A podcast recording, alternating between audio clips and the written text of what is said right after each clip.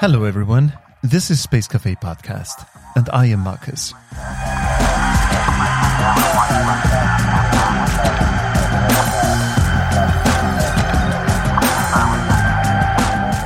So, last week I spent four entire days at the Vulnerable Particle Research Center, CERN, in Geneva. Apart from it being a absolutely mind blowing and fascinating place, being in Geneva is kind of interesting. You get club sandwiches for 30 euros, pizza margaritas, you know, that's the pizza without almost anything on it, for 34 euros. The restaurants close right on time at 10 p.m. in the evenings. Yeah, of course, the Swiss invented timekeeping gadgetry. And evening entertainment after that, like after 10 p.m., is out of the question on a Swiss Wednesday, anyways. but I was there to work, so shut up, Marcus, and don't complain.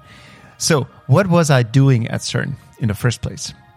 I was thinking about the future. I developed a workshop series on the topic and invited experts from a wide variety of industries to come together in that venerable place to find new concepts and ways of regenerative coexistence. I should totally do a separate episode on this.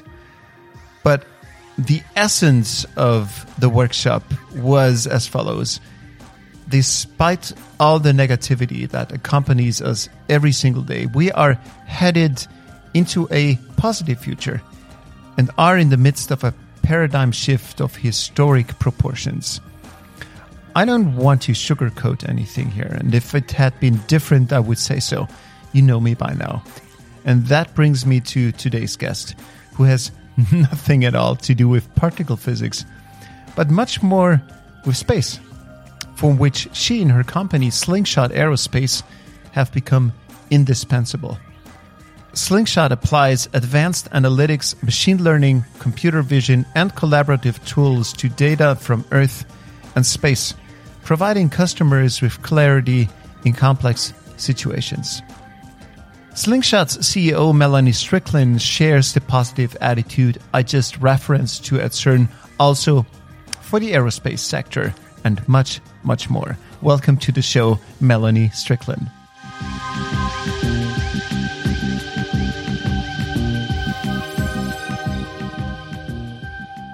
Why don't you introduce yourself to to us, to the audience, um, with your name, maybe with um, what what you like, what you don't like, so that we get to know you. What I like and don't like, like uh... whatever. Uh, okay. I, will just do my normal. Sure, thing. you do your normal. So, yeah. Yeah. All right. So, um, I'm Melanie Strickland, CEO and, and uh, co-founder here at Slingshot Aerospace. Um, you know, we started the company back in 2017, mm. uh, combining my uh, U.S. Air Force and space experience with the, the love of space to, to co-found Slingshot Aerospace and to really do things, uh, quite differently than than we've tried as a, a global community um, across civil, defense, and, and commercial in the past to really um, get a hold of uh, space uh, traffic and um, space traffic coordination, particularly uh, mm-hmm. to to truly um, elevate uh, our customers who are owner operators across all types of space systems, all cro- across all types of orbits, um, to, to better monitor, to better simulate and to better optimize their space operations and space systems, um, through space flight with, with our dynamic, um, software. We build virtual, uh, environments that are live fed, um, by, by sensors and, and contextual data about, uh, space. Um, and the, the operational domains in which these spaceflight systems uh, operate. Um, so really it's decision intelligence uh, technology. Um, you know, whenever I was a child, I was infatuated with space. Um, I was also infatuated with, with, uh, uh, flight. So, mm. airplanes as well, not just, uh, spacecraft. And so, um, I grew up in a tiny little town in, in middle of West Texas where, uh, there to this day is a dark sky program. Um, mm. Nice. One of the last places on earth, huh? yeah, certainly. So, you know, honestly, uh, I got to see the, the Milky Way and satellites flying across the night Wow. sky on most nights, unless there was cloud cover, uh, with the naked eye. Um, that led me to ask for a telescope for, for Christmas one year. Um, and we would take, uh, vacations camping down in Big Bend, Texas, close to the Davis Mountains where McDonald Observatory is. Mhm. Um, and I got to see through that lens in 1986 Halley's Comet. Wow. Um, Seriously. Yeah. It's Yeah, it's and it's got so- it's coming back in in 76 year. It's got a like 76 year Mhm. um period, right? Yeah. And I was, uh, in the fifth grade at the time. Wow. So I'm dating myself now.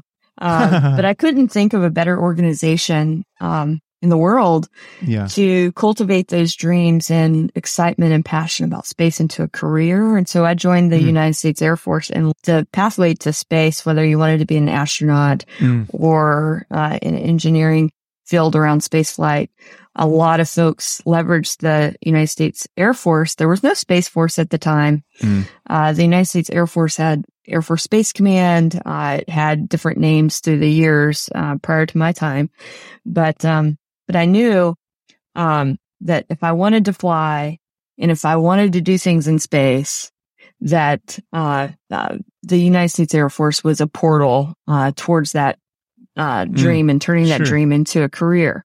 Um, sure. and I have zero regret, regrets. I spent 21 years there. Hmm. I uh, was what they call a Mustang, which means I uh, came in enlisted and then uh, was going to school nights and weekends to get a, a aeronautics degree and then passed, Wow. um, uh, transitioned over to the officer side. And during that transition is where I went from being an enlisted air crew in the back of one of the the the world's most sophisticated surveillance aircraft Hmm. um, into um, the United States uh, Air Force Space uh, Command, and um, so I just got to do so many amazing things, um, Marcus, through throughout that career, uh, from being you know one of the first full Air Force crews on board uh, JSTARS, which has a huge synthetic aperture radar on the bottom of it Mm. for wide area surveillance. Um, I learned so much from being, uh, you know, part of, part of a up and coming, um, world class surveillance program to, um, battle management program. Right. And, and so throughout that time, um, I also realized that I was part of, I think maybe I'm a little biased, but I, I think you can even read books about this is, um, you know, uh, one of the world's, um, I would say one of the world's most sophisticated, but also, uh, best leadership programs. And that's the United States Air Force. They Hmm. start you, um, with leadership principles from the time you step foot in basic training and they cultivate that leadership, uh, throughout your entire career, uh, on a very regular basis. Uh, whether that's through professional military training, uh, and education or, um, you know, just through making sure that your leaders and their leaders are equipped to, uh, cultivate leadership throughout their team of teams. Did you um, did you did you have to make your bed in the morning? yeah. Yeah. You know what? Um, to this day, you know, you, you, you accomplish something right off the bat if you make your bed and brush your teeth. You've already accomplished two major events for the day. It kind of gives you a little spark. Um, I, yes. So anyway, that leadership and that technical, um, that those technical jobs that I had, um, really set the foundation of where we would take Slingshot in the future. Um, you know, throughout my career, whether it was flying on board a surveillance aircraft, uh, and pulling in different feeds to that battle management platform that we, we call the surveillance, uh, aircraft, um, or whether it was on the, the space side where we're building next generation space situational awareness capabilities.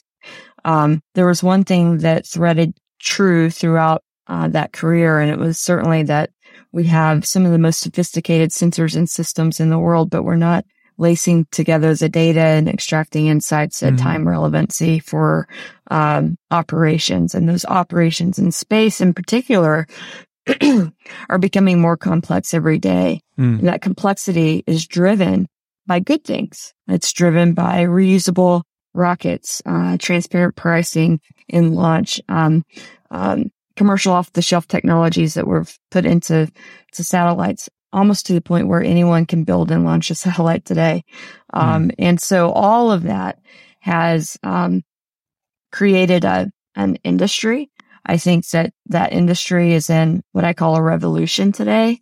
Um, you know, whether you, you, you believe that SpaceX completely disrupted the space mm. market or others, over the last few years, you can't deny that uh, it has set off an unprecedented growth in what was practically a dormant market. And mm. today, some of the most powerful investors in the world have placed mm. their their interest uh, in the space tech industry. So that's allowed for other fast moving startups like Slingshot mm. Aerospace to really uh, put together a, a diversified uh, suite of technologies to help uh, that market. You know, um, getting getting away from my background and into more of what Slingshot does. You know, before um, we came along, there wasn't a common platform that existed for satellite owners and operators to to have the right information at the right time to deconflict collision, de-risk operations, and at the same time be able to communicate in real time and, and collaborate with that secondary uh, spacecraft mm-hmm. and, and their owner operators. And this system um, is is foundational if we want to counter uh, the risk on orbit, which include the exponential growth, which include uncontrolled space debris, which hmm. include mm. coverage gaps from different nations, providers, schemas, models, all of those things. And not to mention there's a crowded spectrum environment today. Mm. Um, and with all of this combined, you, you know, salt and pepper shaker on top here is the aggressive geopolitical behavior that we're yeah. witnessing today on orbit. Yeah. And so we have to have a common platform that exists for this non-jurisdicted operational domain to hmm. communicate mm. and collaborate and have the most holistic understanding of what's going on in orbit. That's what we bring to the table today. Do you, do you think uh, because you're you're rightly saying non-jurisdicted? Do you think there will ever be um, jurisdiction for up there? Um, or, Jurisdiction is yeah. a is by definition no, I don't. Um, I do yeah. believe in in a decentralized approach with mm. standards mm. and uh, operating um, norms that that will help with that. But um, you know, space is space has been siloed for a long time, mm. even down to the point where um, you know the vast um, group of operators all um, fly differently. They all have different norms of behavior. They mm. all have different systems. And as these systems get smarter and smarter, we have an awesome opportunity, not just a challenge, but an opportunity to really uh, dig in and have these um, robotic systems uh, be able to take the weight of right of ways, be able mm. to take the weight of complexity off of the human and allow those humans to really uh, mm. bear down on on their critical missions and make mm. sure that they're mm. able to deliver to their stakeholders better. But it could be, um, maybe it's a bit, a little too far off, but it could perhaps be, um, a nice experiment when it comes to new forms of governance. Um, maybe self-organized robots producing a new level of non-jurisdicted environments. So maybe it's it's also something like a a, a pet, petri dish um, for Earth? Uh, um, maybe, perhaps, maybe. Um, I, I, think um, it has to be data driven. It has to be organized, mm-hmm. right? Um, but it, I think it can be mm-hmm. a, a, decentralized approach to this, uh, only because um, of the differences across systems the mm-hmm. differences across how owner operators operate and the differences in um, behavior dependent upon orbital mm-hmm. dynamics. Mm-hmm. Um, and so maybe one day far past our lifetime, everything will be autonomously operated on mm. orbit. Um, but because of the differences across this uh, community uh, or across the industry and how we mm. operate, mm. I think it's it's got to be organized. There's got to be standards. Mm. Um, and I think we're working towards that as far as one independent agency running it, the show for the entire mm. uh, globe. I, yeah. I think that, that we've tried this for a long time. Yeah. And I think yeah. we need a different approach to that centralization. Yeah. So, um, let's go back to, to Slingshot. Um, so we know that there's a bunch of issues going on up there. So we have the debris, we have uh, space traffic management, uh, and and whatnot. So, what is Slingshot bringing to the table? Is your secret sauce the software uh, and the intelligent algorithms that help distill data from that mess up there?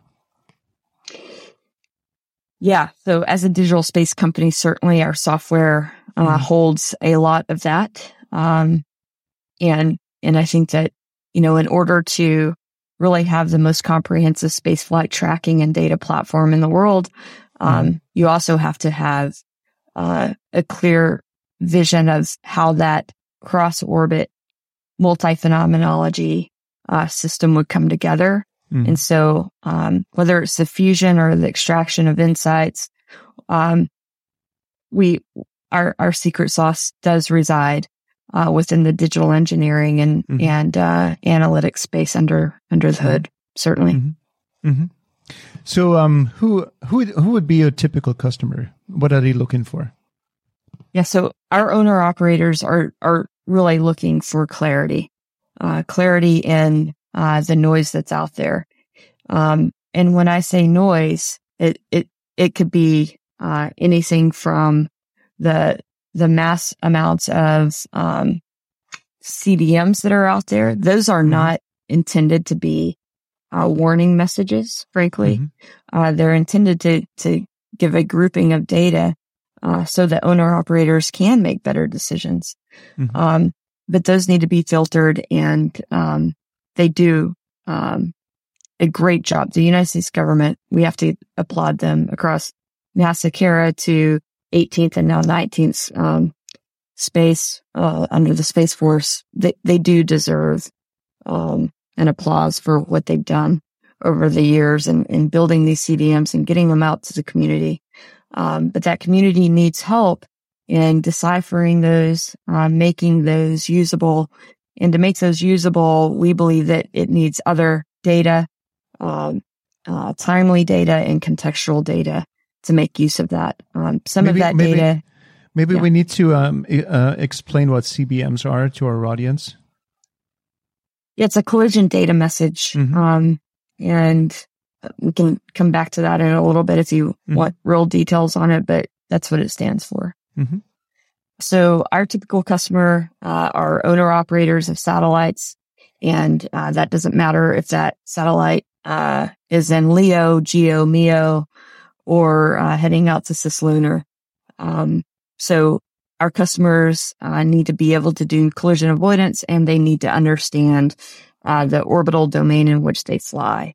And that mm-hmm. is the physical domain and the non-physical domain. So our owner operators and customers, um, they, they are particularly interested in more than just the collision avoidance uh, piece of their operation. They're also uh, interested in understanding uh, the space environment, meaning mm space weather, and the RF environment, and understanding how they can better uh, communicate uh, within the complexities that the environment brings and the complexities that the physical um, um, congestion brings. mm So, are are these players? They're like commercial players, um, com- commercial customers um, you're talking about, just to to to get that clear? Uh, no, actually, they're not just commercial customers. Mm-hmm. They're commercial customers, they're civil agency customers, and mm-hmm. they're uh, defense customers around the globe. I could imagine that the commercialization of space is also evolving on an exponential scale. Um, I'm wondering what could be on the table anytime soon when it comes to commercialization of, of data and your services. Do you think we will be seeing entirely new things uh, anytime soon when it comes to space induced new kinds of technologies and applications? Of course. Yeah. Space has always been a portal of progress and knowledge, and it continues to uh, level us up as a human civilization daily.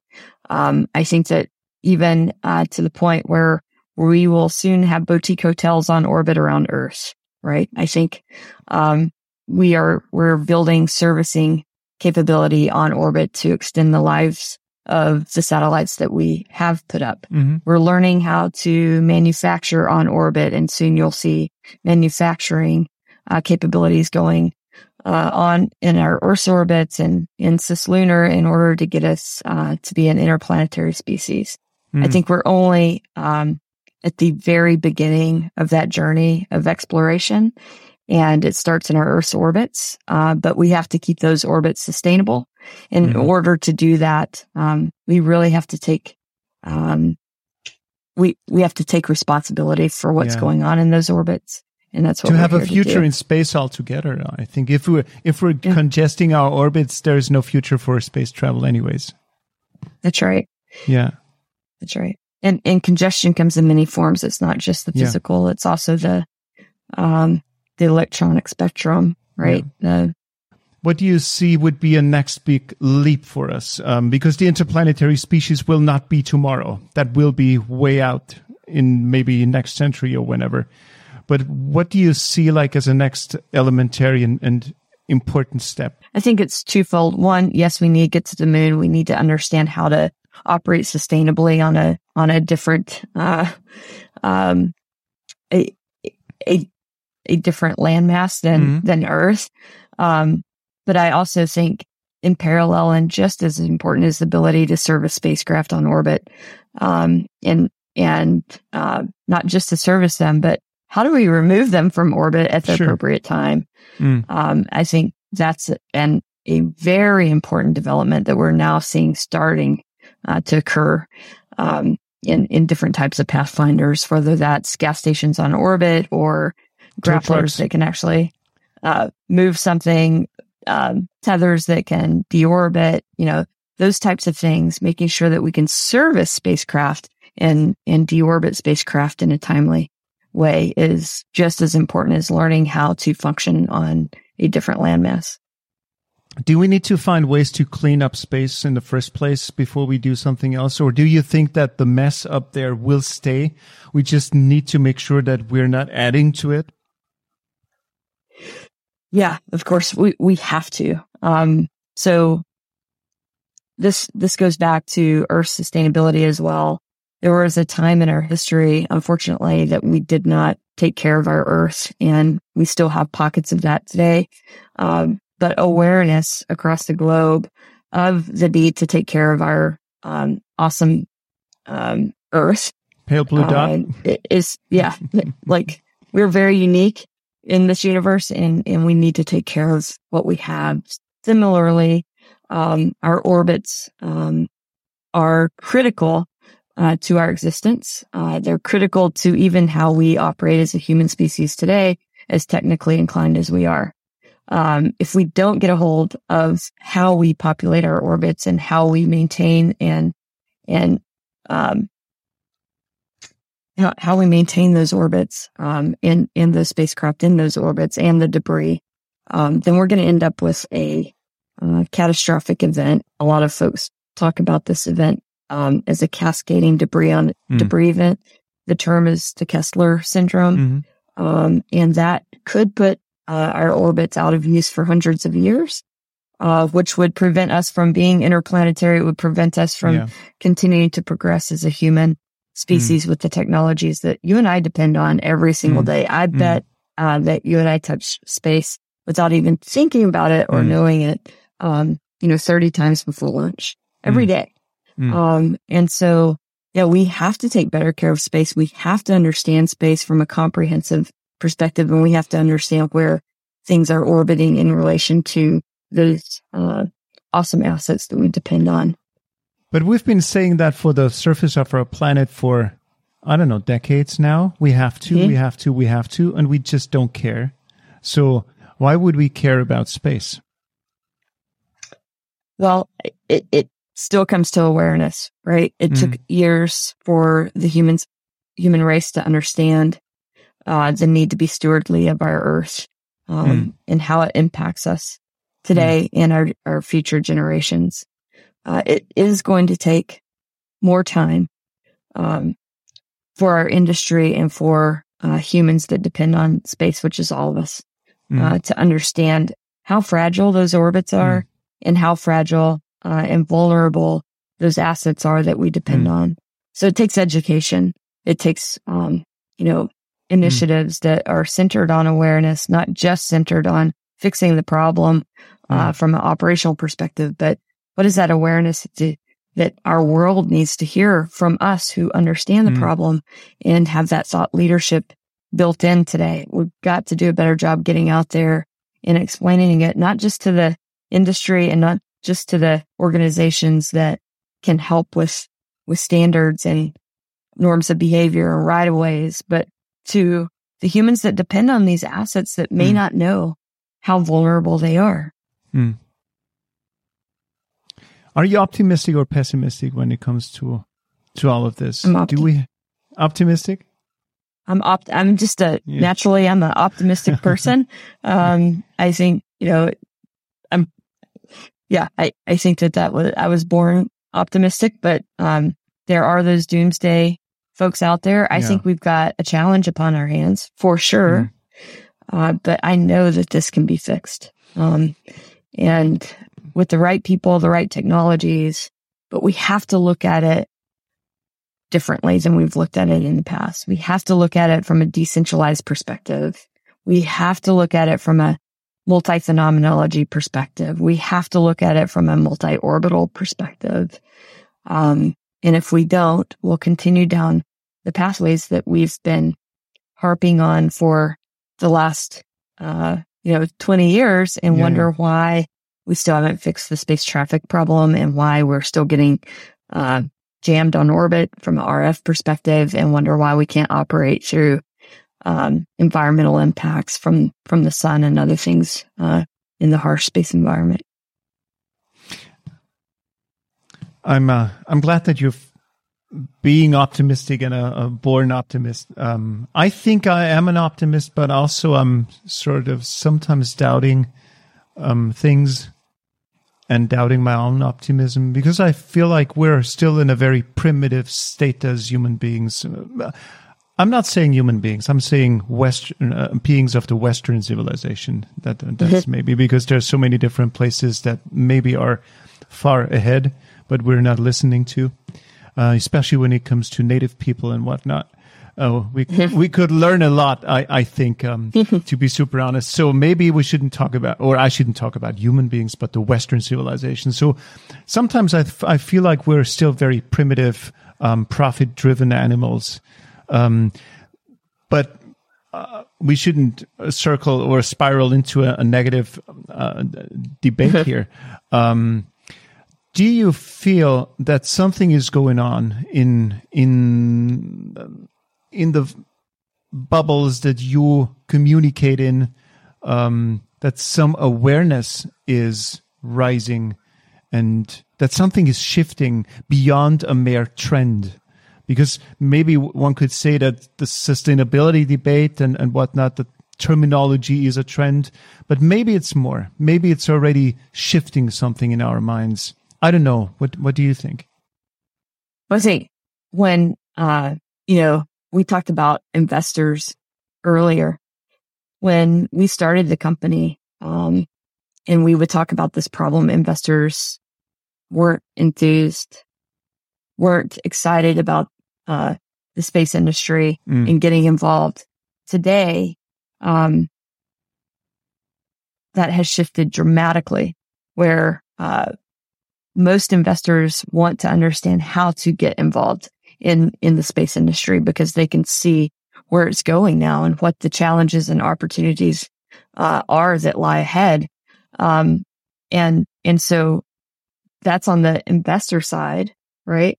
And Mhm. so with more investment in the space community coming from sources other than nation state governments, Mhm. um, I think that that's pushing us in a new direction uh, that allows for other entrants to come in that may be able to think outside the boxes that our uh, um, that our governments think in um, and bring new technologies faster to the table.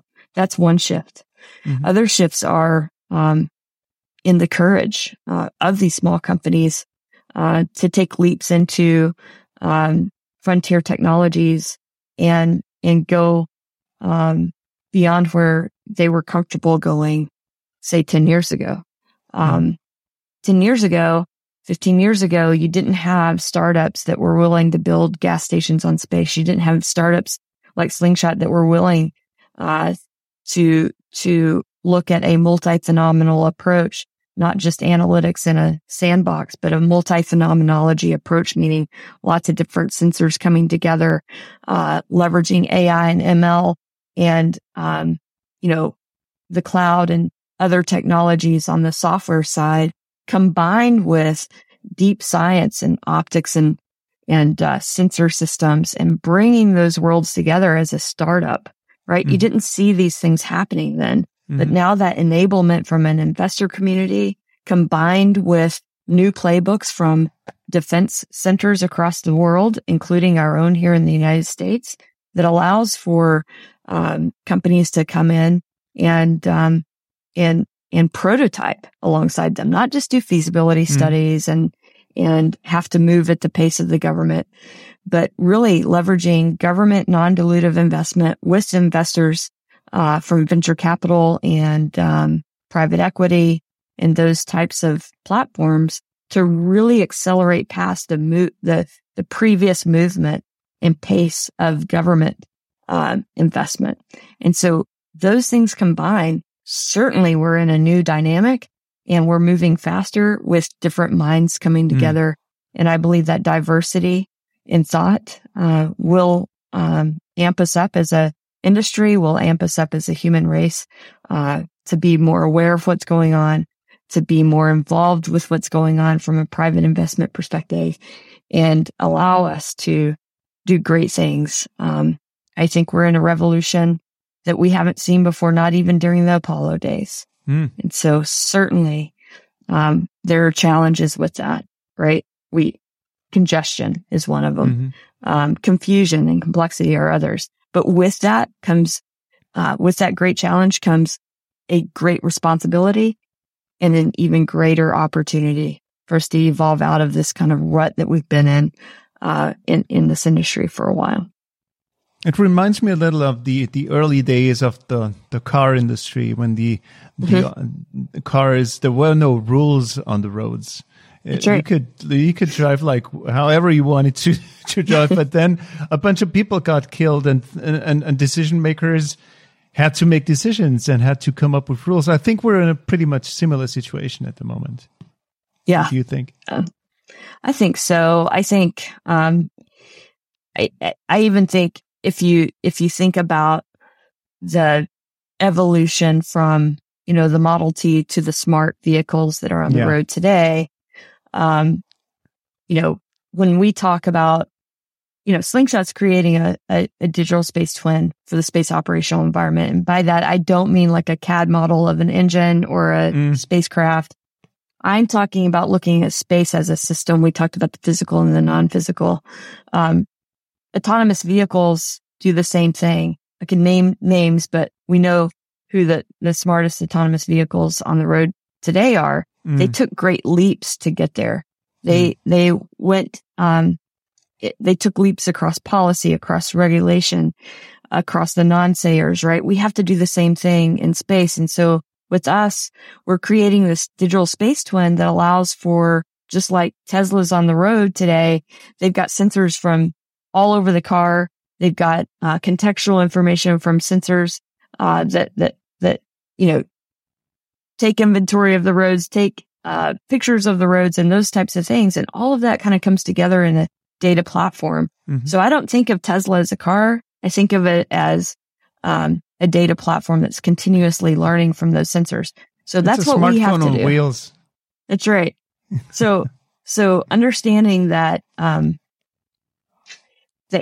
we've got to think of space as a system of systems that we fly through and get a hold of those complexities will allow us to leapfrog into, uh, from, from, you know, the Model T or the, the, the, um, evolution that came after that into a fully autonomous digital platform for space that allows us to operate more like the future of autonomous vehicles will. Um, but that has to come together, right? And, and we're in our infancy, uh, as a world and as an industry around that. So do you see that in the near or not so near future, space will then govern itself, um, and, and, space traffic management will be fully autonomous by the next iteration of what Slingshot is is offering. That at some point the sphere out there will be almost like what um, you you have a lot more insight into the the aerospace uh, industry. So is is that an autonomous sphere already that humans do not like really in, interfere with anymore when it comes to air traffic management? No, I think uh, even with air traffic management and ADSB in and out, um, there's still human on the loop uh, yeah. and human in the loop for for so not only of life, as a safety of flight.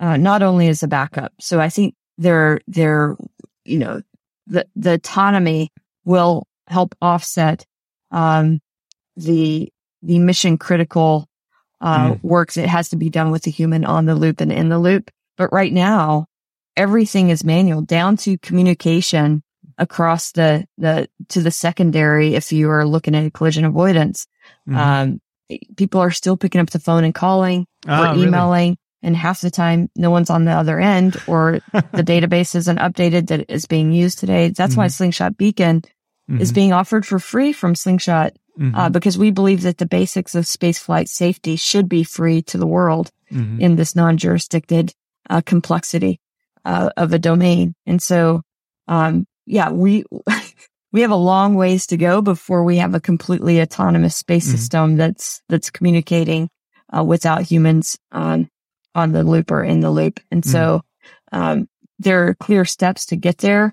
Um, but just like the 405 today, if every system was fully autonomous and communicating with one another, there would never be a traffic jam ever. Mm. Uh, we're not there yet, although the technology is getting there. The human uh, adapting technologies and trusting technologies mm. um, is still the long pole in the tent in in, mm. in making the 405 free from from traffic jams. Right? It's not necessarily the technology, although um, it's not fully baked uh, to that point yet, but it could be in the coming years. I still think the human is going to be the the long pole in the tent, being able yeah, to trust yeah. the technology but maybe um, maybe space um, has the advantage of not having humans behind the steering wheel. So maybe maybe it gives us a little bit of a um, an advantage here, and and we can develop something in space like the autonomous space before we have it on our own roads, because um, our own roads uh, technically it wouldn't be an issue, it wouldn't be a problem, I guess, but it's the humans, as you're saying. It's the humans. And when you think about space, although oftentimes we just think about the ISS, there are other space stations uh, up there and coming. There are, uh, and that is becoming more commercialized as well. And so these orbits, um, there are places to test that, you know, aren't going to affect uh, human spaceflight, but we always have to keep in mind that mm. humans are within the, the parameters that we're dealing with because of the physics on orbits a little bit different than the physics down here on our roads. Um, and, and there's, um, you know, those orbits cross one another. So there's definitely space is big and, and we can test these things in, in different areas that don't impact human spaceflight, but we need to do that. We need to get it done quickly so that mm. more humans can be in our orbits as we we bring new technologies like boutique hotels and uh, the overflight so, uh, so, experience to others. so, um, someone said um, in a in an earlier episode, someone said that um, he didn't like uh, the entire space industry just, be, just because of that, because of its um, commercialization and setting up hotels up in, in orbit and whatnot. That should not be our goal. We have more important things to do on Earth. So, um, when will there be the first boutique hotel in space? What do you think? I don't know. I, I would imagine that we will be testing that concept within 10 years though, but I don't know. That's not where, where I'm focused for sure. Would you go? But, uh, would you go? Would for, I go to space for for holiday to boutique hotel in space? Um, it's a great question. I don't think so. Um, my, my passion as a child to become an astronaut was, was, uh, was overcome by my passion now to ensure that other people can go to space, mm. uh, and, and enjoy that. I, I, I, never say no though. I never say never. Um, and you know, if, if the opportunity presented itself, I would consider it. So if the phone rang, but it's not my passion. Pick it up. Okay. I would pick it up, but it's not my passion. I have a, I have a vision, um, to, to help, uh, the case that we've been talking about, um, to reduce that complexity on orbit and truly make a, a more secure world to, to fixing a huge problem that we're facing today. Uh, but I, I would not say that I would yeah. not pick up that phone. I would pick up the phone. I would consider it. um, do we have um, a time limit um, to fix that problem that uh, Slingshot is trying to take care of? Yeah, and the biggest problem is with time limits. Typically, we know uh, or have an estimate of when that will be. Um, and there's been plenty of studies that have said, you know, once we reach 40,000 plus satellites in, in low Earth orbit, um, that it's not if, it's when we will have the Kessler mm. syndrome, but, but that's just an estimate. And honestly, a debris upon debris event could hmm. happen mm. Today. Yeah, um, anytime. It could happen in 10 years. It could happen anytime between now and then. So time is of the essence. Um, and we don't know when that, that clock is going to, mm. uh, expire. So let's just get it done. Let's focus on getting it done. Yeah. And, um, and know what done is. Um, done will never be, uh, complete, but for me, done is having the world's owner operators communicating and coordinating, uh, to mitigate the risk mm. uh, that they're facing today mm. and operate more sustainably mm. on orbit so that our orbits are sustained. Mm. Um, it will, it will always be work though. Even a, a fully autonomous, uh, system of systems uh, on orbit that's communicating, deconflicting uh, airspace or space space, as I call it, would still have to be cultivated every single mm. day to mm. to allow for growth of of that mm. and progress of different missions on orbit. Mm. There may be a little bit of a human slash uh, philosophical uh, problem um, attached to all this. Is we don't we do not see space. Um, so we have no image of space um, as non-professional um, uh, people in the space industry. So I'm I do not see space without having having an image. I have no context. I don't care. Um, so how can we make people care? We don't even care about our own oceans because they're far away. Um, we only care if our the beach we want to spend our holidays at is littered. So how can we make people care um, to help you save that place? Yeah, it's a great question. Um, I think we talked a little bit about thought leadership and and making sure that um, we're not just helping the industry or agencies that that would help with space traffic management and norms of behavior understand um, the risk associated with um, on orbit operations as they are um, growing in complexity today. But it's it's taking that thought leadership and and taking it out to uh, folks that aren't in the industry. Mm. Those folks that aren't in the industry are still dependent upon space every mm. single day, whether they're getting gas at the gas station, making a transaction on the, mm. the global markets, mm. whether they're making a Zoom call, whether it, it, just goes on and on and on and helping, um, the average citizen, um, understand their dependencies on this and then understand the vulnerabilities of those dependencies. We'll get more people involved with their, um, with, with those people that can actually make changes, whether that's on the Hill or whether that's, uh, investors or whether that's their own investment. Um, we have to get out, um, and educate and inspire, not just educate. We have to inspire, um, our our fellow humans that are dependent upon these things Mhm. on orbit. We have to inspire them to understand, uh, and inspire them to want, uh, to continue to use space as a portal of progress. And that doesn't necessarily mean going to Mars. It means being able to make a Zoom call and what it takes to do that. You got um I think you you inspire people. You you you have a beautiful um TED talk on YouTube and I uh, the the comments in the threads they speak to you. Um they they they speak a very clear language that you're a good communicator and you uh, inspire. Do you think you do enough? Should you be more out there on stages? I try. Uh, also have to um, manage and run a, a company, and um, that that company is full of people, which is our greatest resource. Um, and I have to make sure that I'm inspiring them at the same time Mm. that I'm trying to inspire the world um, and Mm. our industry. And so it's a fine balance. Um, Mm.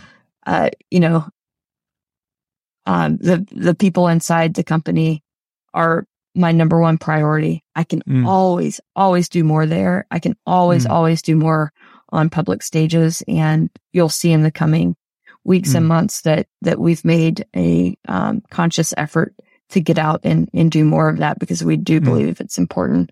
But I Mhm. tell you what, it's hard to run a company. It's hard to start a company. It's hard to cultivate that. It's Mm. and and the hardest part is the people uh, Mm. and making sure that they stay um, inspired number one um, you know for us the in order to be a sling shooter as we call ourselves um, Mhm. You have to have a passion for space right and you have to have a passion uh, for this problem space that we Mm. have on our hands um, and in order to keep that group of people inspired to solve such a big problem and keep that north star in focus all the time Mm. it takes a it takes a lot of time and energy um or else we end up being in a lab building one-off technologies uh for one-off pieces of the problem set um and so inspiring sling shooters every single day is my number one priority inspiring the world is comes after that Hmm.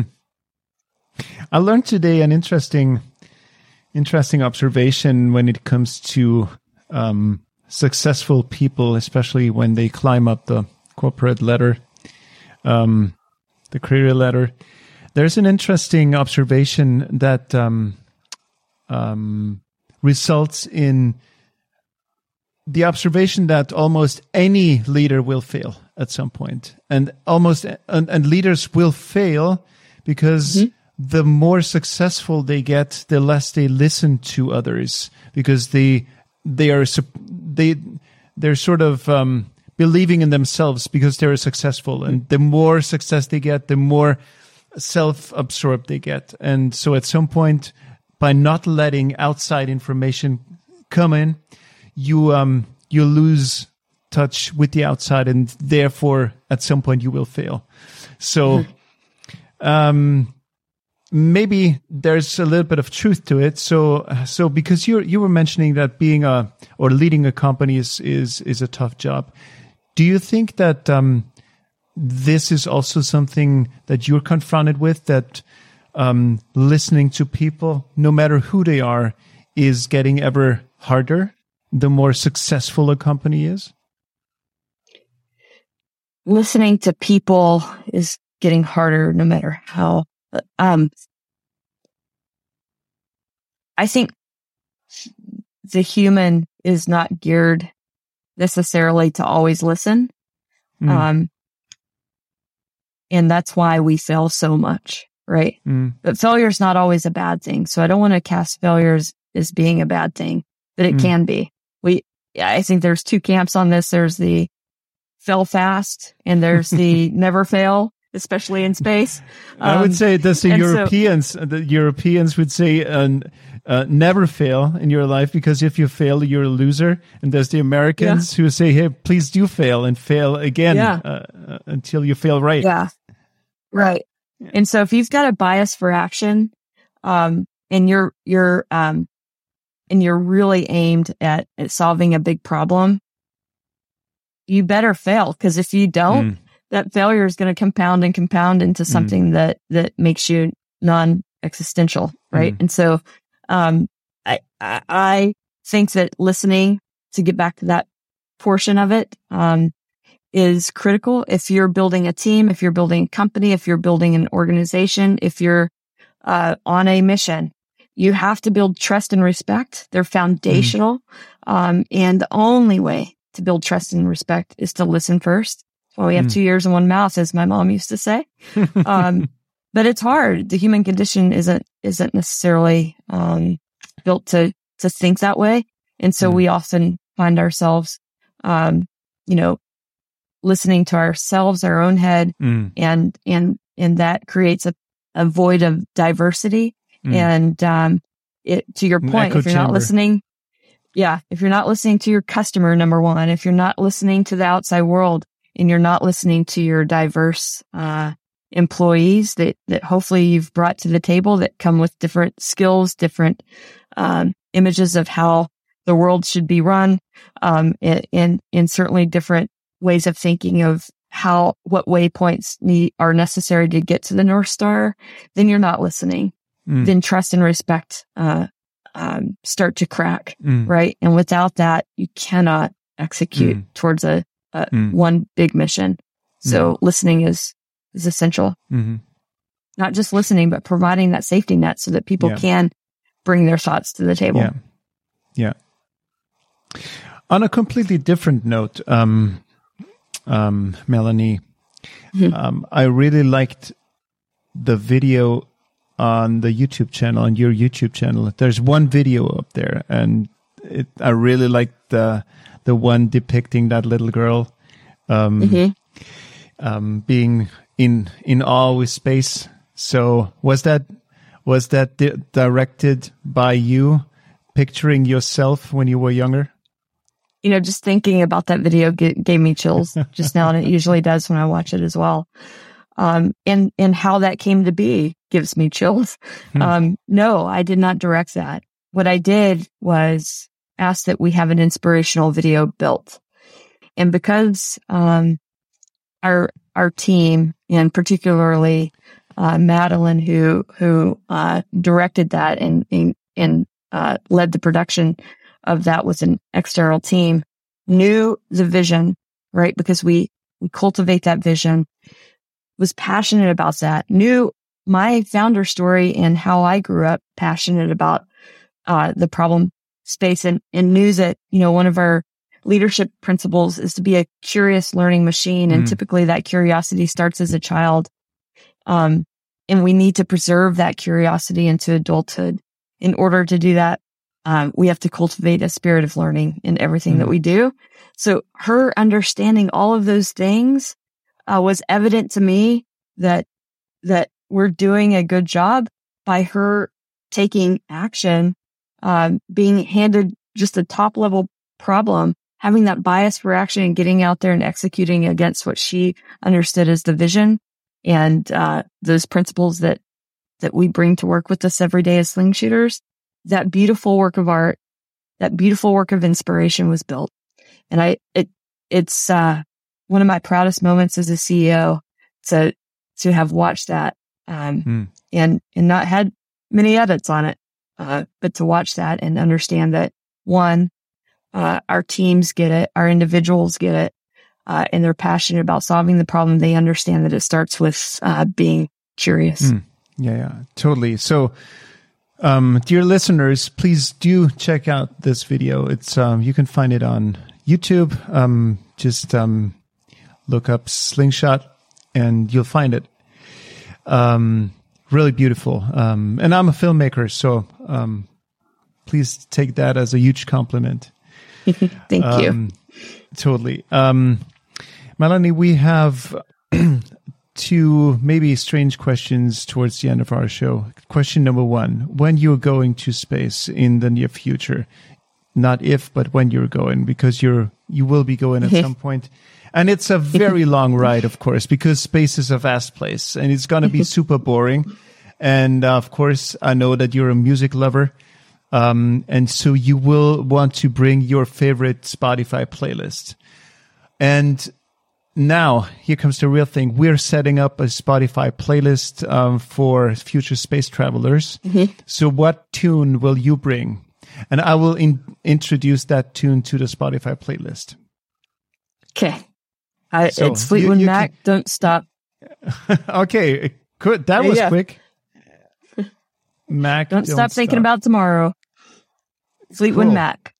Good. I'll um, add it right to the playlist after after this. And why this one?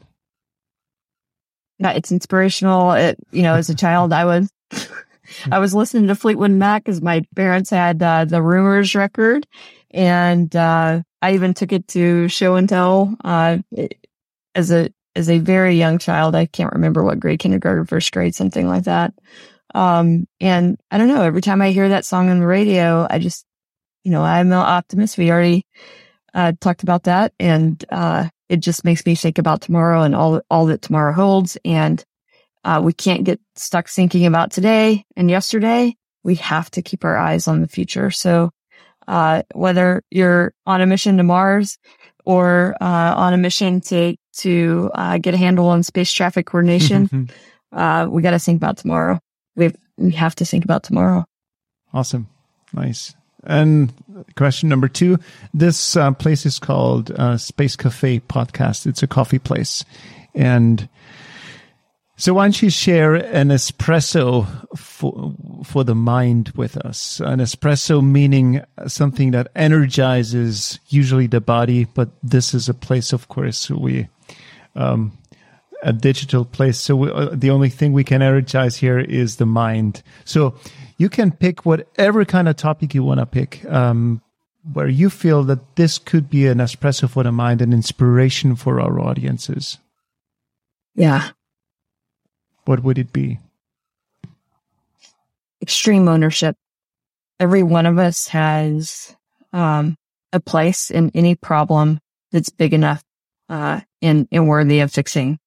Um, so we, each of us has to take extreme ownership in both our effort and the results. All, oftentimes we get so focused on the effort, um, that we forget about the execution and the results that are necessary. So, um, every effort, every plan, every mission, um, you know, make sure you're thinking Niels, about you the still there? results. Yeah. Can you hear me? Okay, yeah, and now I can hear you. Okay, extreme ownership because we broke the the the line Yeah. broke. broke. C- could you Yeah. repeat that? So, yeah, we have to take extreme ownership for results, uh, not just the efforts that we undertake, right? A lot of times we get focused on, uh, the undertakings, effort, milestones, the, the, the, the process to get to results, and we forget about the results. So working backwards from those and taking extreme ownership on results, both for successes and failures. We talked a lot Hmm. about failures today, but also take extreme ownership of those successes and celebrate them. We, um, we often, you know, like to point the finger when we're talking about, um, failures or make excuses for failures. Just own it. Take Hmm. extreme ownership and, and, um, take it upon yourself, ourselves, uh, to understand what we believe in, Mm. what that North Star is and how we're going to get there. And we will fail getting there. Um, but it's so important to pick it up, uh, own it and, uh, continue to understand the mission through different lenses of the people that are around you and surround yourself with a team that'll get you there. You Hmm. can't get there by yourself. Own that too. So extreme ownership and surrounding yourself with, with a team of individuals that bring a different lens to the table so that the collection of those lenses allows you to optically uh, gain focus of your North Star and get there. Um, that's our mission. Um, that's, Beautiful. that's how we're going to get there. It's extremely inspiring because extreme ownership also means if you screwed screwed up, own it and say yes, I screwed up, um, and I'm Mhm. gonna do it better tomorrow. That's right. Uh, it takes uh, takes quite a bit of um, something to be ready to say something like this, especially to one's. Uh, if you're a CEO, if you're leading a company, to to your team, is that something that uh, you allow yourself? Absolutely. And not just allow to say, but to, to be transparent and exposed to the company so that, uh, I'm the first person to admit when I make a mistake, um, or to admit, Hey, we tried something and, uh, and I made the, the decision to do this and it didn't turn out how we intended it to mm. be. Uh, I proactively report on that outcome. I mm. proactively ask for feedback, not consensus, but feedback. Um, and, and, uh, I allow for that vulnerability, that exposure, uh, because I think it's great, uh, to, to lead by example. It's a little bit cliche, but, um, it's very important. It starts at the top. Mm. Melanie Stricklan, thank you so much for taking the time today. Thank you so much. I appreciate it. Um, Marcus, it's been a pleasure and, and I really uh, am excited to, to do more work with you. Thank you everyone for being there today. You can look forward to our next episode, where I'll be joined by none other than NASA Science Director Thomas Zurbuchen. If you have any questions for him, let me know soon enough. And I mean it really soon enough. We'll be recording the episode on the 28th of October at 7:30 p.m. CET sharp. Until then, guys, take care and see you next time. Bye bye.